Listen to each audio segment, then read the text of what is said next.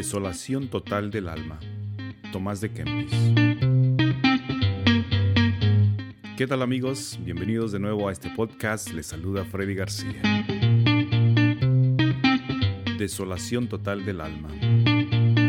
Cuando se goza con consuelos divinos, no es fácil desechar los humanos, pero sí una gran cosa, es una cosa muy grande, el aguantar la falta de consuelos humanos y divinos.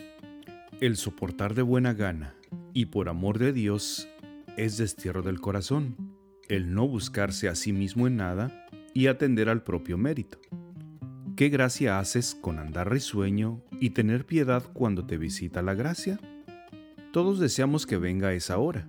Muy cómodamente cabalga a quien empuja la gracia de Dios. ¿Será cosa extraña que no sienta la carga aquel a quien lleva el Omnipotente a quien conduce el Altísimo y guía, nos gusta tener algún consuelo, y qué difícil es despojarse uno de sí mismo. El mártir San Lorenzo triunfó del mundo y del amor a su propio obispo.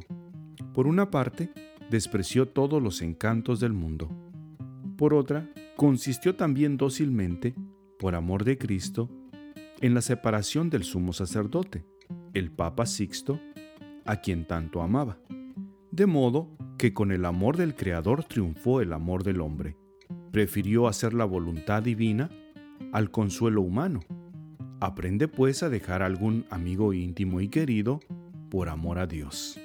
No te duela mucho algún amigo que te abandone, porque también sabes que al cabo tenemos que separarnos todos, sin remedio. El hombre tiene que combatir mucho y por mucho tiempo contra sí mismo, hasta lograr el triunfo completo sobre sí mismo arrastrado hacia Dios todos los anhelos del corazón. Cuando el hombre se apoya en sí mismo, fácilmente se agacha hasta el suelo en busca de consuelos humanos. Pero el que tiene el amor verdadero a Cristo y persigue con empeño la virtud, no anda en busca de consuelos ni procura semejantes dulzuras. Prefiere fuertes ejercicios y soportar por Cristo arduos trabajos. De manera que cuando Dios te dé consuelo, recíbelos con gratitud, en la inteligencia de que son divas de Dios que tú no has merecido. No te enorgullezcas ni te alegres demasiado de ellas, ni tengas vana presunción. Humíllate más por tales dádivas. Ten más precaución y temor para todos tus actos, porque esa hora pasará. Enseguida la tentación volverá. Cuando te veas privado de consuelos, no pierdas luego luego la esperanza Espera humilde y paciente hasta que el cielo te visite otra vez, porque Dios puede darte de nuevo consuelos más dulces todavía.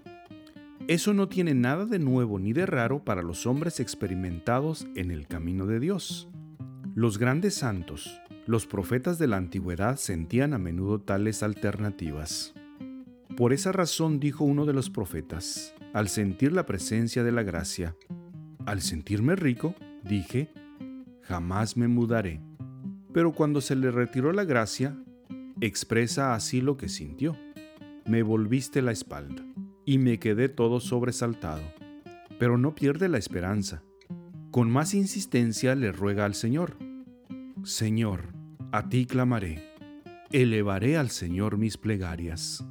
Al fin recoge el fruto de su oración y cuenta así como le escuchó. El Señor me escuchó y se apiadó de mí. El Señor me ayudó. ¿Y en qué consistió la ayuda? En esto, cambiaste mi llanto en gozo, me colmaste de alegría. Si a los grandes santos los probaba así, nosotros tan débiles y pobres, no debemos perder la esperanza porque estemos a veces llenos de fervor y a veces llenos de fragilidad, porque el Espíritu Santo llega y se va cuando quiere. Por eso decía Job, en la madrugada vas a visitarlo, pero de repente lo pones a prueba. ¿En qué podré pues esperar?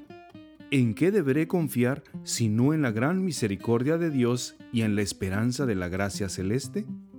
En efecto, ya esté en compañía de personas buenas, de religiosos piadosos, de amigos leales, ya lea santos libros o bellos escritos, ya escuche dulces himnos y cánticos, todo eso de poco me sirve, poco me gusta, cuando me abandone la gracia, dejándome en mi natural miseria sumergido. El mejor remedio para eso es la paciencia y la resignación a la voluntad divina.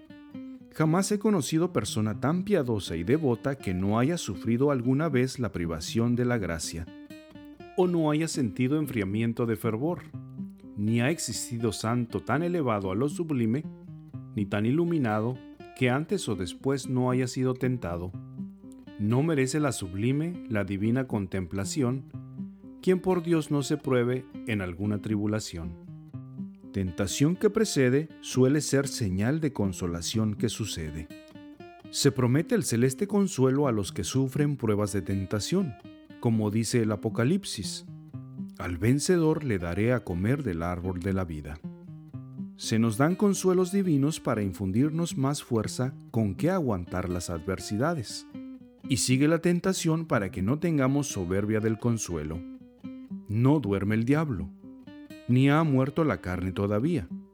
Por esa razón, vive siempre listo para el combate, porque a tu derecha y a tu izquierda hay enemigos que no te dan tregua ninguna. Imitación de Cristo. Tomás de Kempis. Versión del presbítero Agustín Magaña Méndez. Y así amigos, llegamos al final de este podcast. Caminemos juntos hacia la casa del Padre.